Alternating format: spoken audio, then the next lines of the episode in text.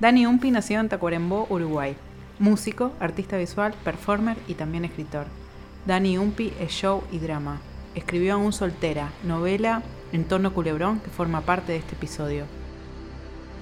Francisco Garamona es el editor de Mansalva y librero de la Internacional. También es poeta y músico. El azar quiso que eligiera este fragmento. Carmen Sandiego es la criminal de un clásico de los videojuegos. Pero no, la Carmen Sandiego que interviene en esta historia es la banda de Montevideo.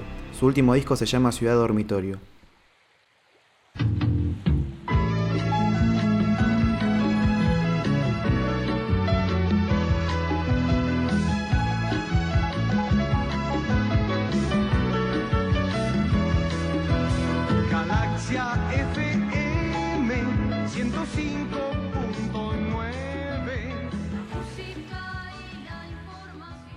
El viento es una de las pocas cosas de este mundo que me hace reflexionar y sentirme una mujer profunda y observadora.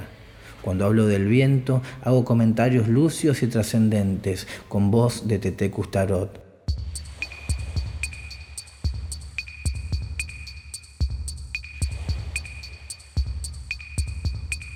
A veces paso por boba o cursi, pero me da igual, porque mantengo cierta complicidad con el viento. Siempre pensé que lo que uno más recuerda de su nacimiento no es el dolor ante la luz, ni el tajo que da el frío del mundo, ni los guantes de látex ayudándonos a llorar por primera vez. Lo que uno recuerda de su nacimiento es el viento, el viento secándonos la piel. Me gusta pensar así. A mis años no es redituable alimentar tales fantasías, pero siempre padecí ese vicio despreocupándome de las consecuencias.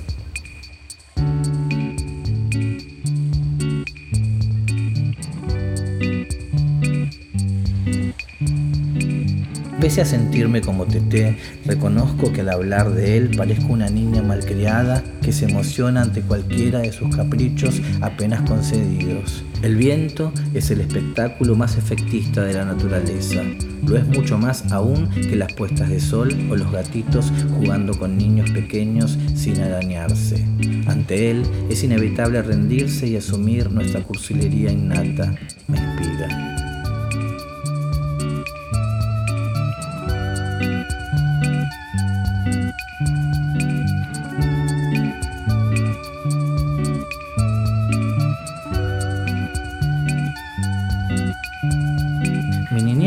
Llena de viento.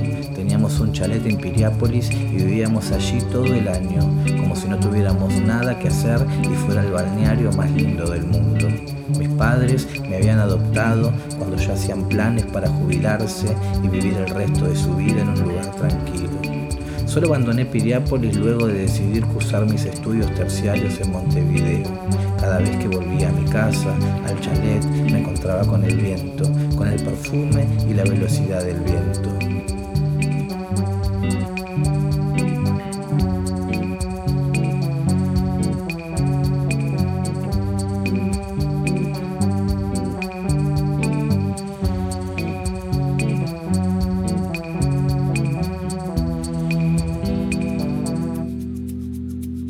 Nunca sentí de esa ciudad otra cosa que no fuera el viento. De mi infancia solo recuerdo el viento. Cuando murieron mis padres no me atreví a vender la casa. El chalet ni siquiera lo alquilé. Lo dejé de lado y me instalé en Montevideo entre un viento sucio cortado por edificios al que no le prestaba atención. Viajar a Piriápolis era como esos vientos en las terrazas que parecen estar allí para secar la ropa y nada más, desmereciendo toda presencia que desee sentirlo. Volvía a mi casa, al chalet, y me encontraba con algo que era mi pasado, pero que me ignoraba y podía seguir existiendo tal cual era sin mi presencia. No sabía cómo abrir las puertas, nunca descubrí el jueguito de las llaves. Al abrir las canillas el agua fluía con una potencia sorprendente, se sentía molesta de que yo la habitase.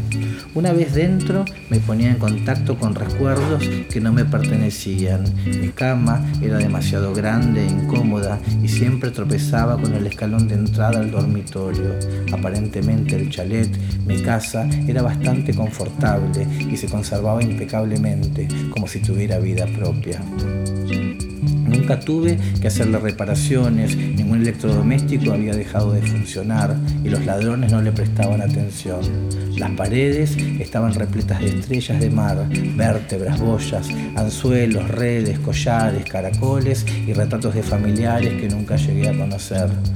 Aprovechaba aquel aburrimiento tan terapéutico y reconfortante sentándome afuera a ver qué pasaba. Cada tanto pasaban cosas interesantes, como eso del viento. Llegaba de repente en forma de brisa, colándose con dificultad entre las casas para terminar envolviendo, invadiendo todo completamente. El viento me volvió una filósofa, una filósofa de mi propia vida, como esas mujeres que no necesitan leer horóscopos, como Tete Custarot Tete Custarot se paseaba por París bajo el mismo cielo pero con diferentes atuendos. En la primera foto coqueteaba a la cámara en un traje de lino súper fresco, acomodándose un arete que combinaba perfectamente con el resto de la discreta billutería nacarada. El color de su pelo era un caoba profundo que se contoneaba libremente entre el viento de París. En todas las fotos se veía el viento. Tete estaba contentísima.